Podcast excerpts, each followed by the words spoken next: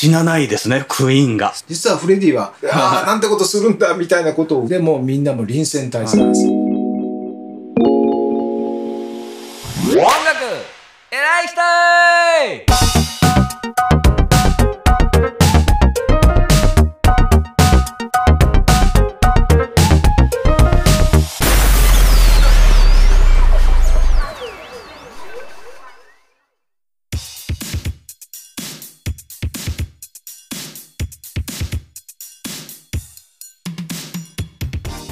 音楽偉い人、えー今回はクイーンのボーカルフレディ・マーキュリー編ですがゲストティーチャークイーン研究会石積隆之さんにお願いしています。どうもよろしくお願いいたします。よろしくお願いします。今回はとうとうラストエラーでございますので、前回は大好きだったオペラ歌手と、はい。えーアルバムを作って、そしてふるさとに戻ってきたクイーンに戻ってきたというところからよろしくお願いいたします。はい。はい、え、あのーまあ、自分のね、病床を知って、はい。で、えー先ほど、まあ、す自分の好きなことをやりたいっていうことで、バルセロナ、はい。アルバムを、モンセラとカバリエさんと一緒に出して、まあ、その前にもね、クイーンで一回もやれなかったっていうことは、クイーンは当たり前ですけど、オリジナル曲。はいはいはい。自分の曲、もしくはブライアンの曲、はいはいロジャー・テイラーの曲、ジョン・ディークの曲、基本はクイーンではオリジナル曲しかやらなかったんですけど、実はフレディはカバーを一回やりたかったと。カバーということで、えーグレート・プリテンダーっていうね、往年の名曲、はい。はいこれをカバーのシングルを突然出したんです。やりたかったもうだからことですね。唐突に出しちゃったんですけど、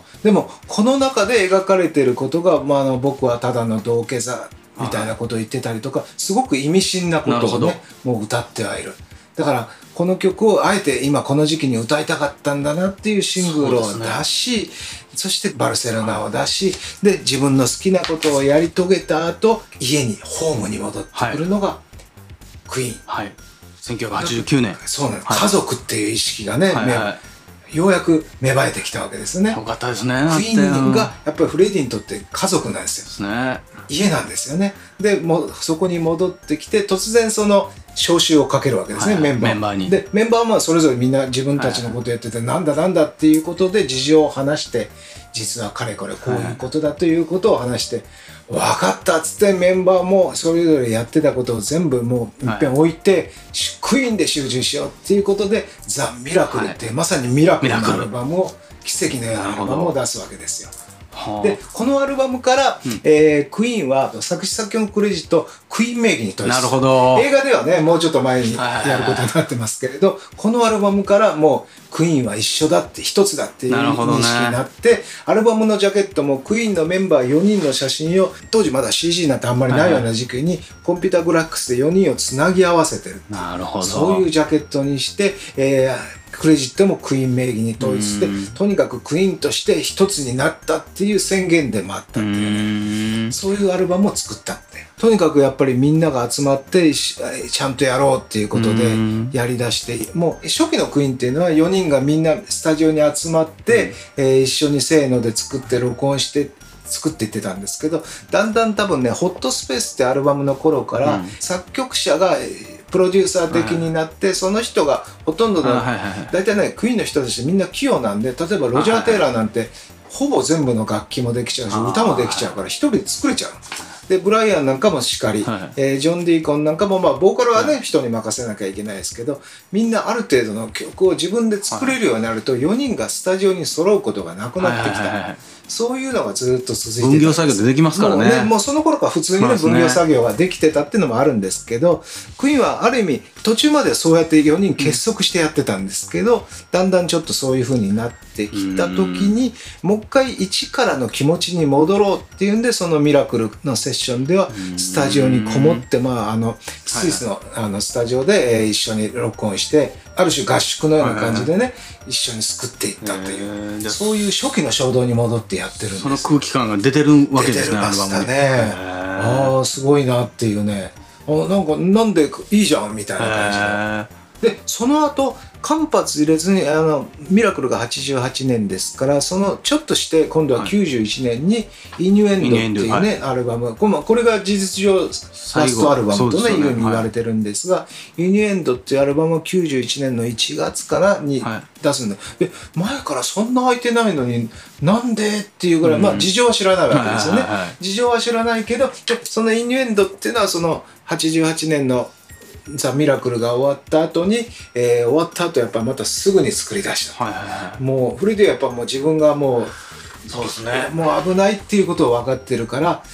やれる間にやろうっていうんでもうみんなも臨戦態勢ですよ、フレディがやるって言ったらいつでもやるって、まあ、まだそこまで病状は悪くはなってはいないし、歌えるぐらいにはなってるけどいわゆるフレディってパリピパーティー好きで派手なことが好きだったのがもうこの頃からずっと自宅で静かに家族、まあ、ジム・ハットンであったりとかメアリー・オースティンさんですねメアリーさんなんかと一緒に過ごす静かな生活をして始める。ロンドンではそういう生活をしてメンバーが集まるニューヘンとかスイスではそういう一緒に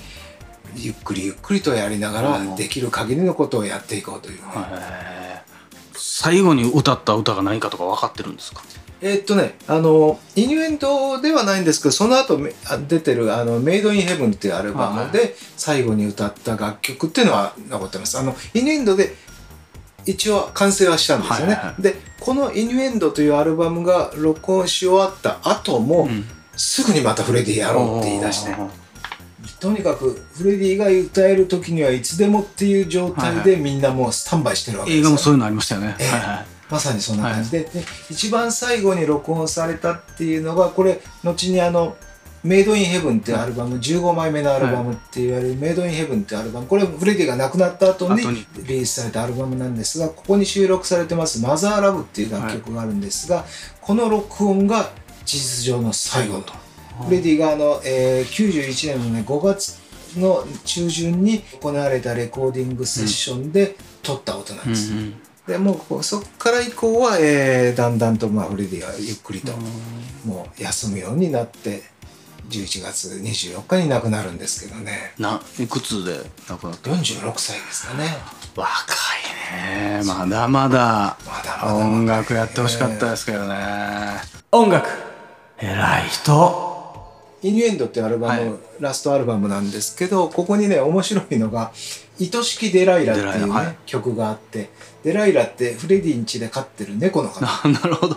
あのもうなんかねフレディのお家ガーデンロッジっていうロンドンの高級住宅街にあるお家なんですけど、このお家の中では猫の方が偉いおー ありますね。よくあるね。映画の「ボヘミアン・ラプソディ」でもね猫がすごくいろんなシーンにね効果的に描かれてましたけどだからこの詩の中ではすごい高級なアンティークのね家具を猫がおしっことかかけて汚しちゃうんで ああなんてことするんだみたいなことを歌ってたりするんですよね。ほんまにあったんやろな。まあ最後のアルバムにこんな「愛しきデライラ」って猫の名前なんですけど猫の曲を歌うっていうのがねいいなって。いいですね。うん、でねそれに応えるようにねブライアン・メイもねギターでね猫の声のギタあーーの「ウィンウィンウィン」って出してたりってもうさすがブライアンみたいな。愛に溢れてますそうねなんですよ。そういうね楽しくやってる感がすごい出そうですね。るアルバムで。なんでそんなラストアルバムに猫の曲入れるんだみたいな。音楽偉い人。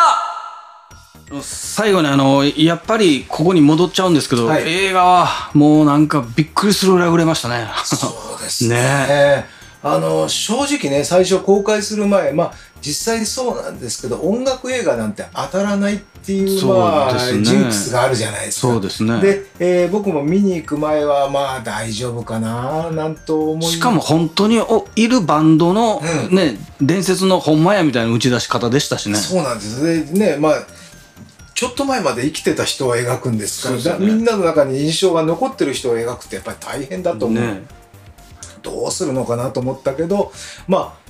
思った以上に良くて。で、えーもうだんだんなんか見てるうちに主人公ラミ・マレックとかがもうどんどんフレディに見えてくるし、みたいな。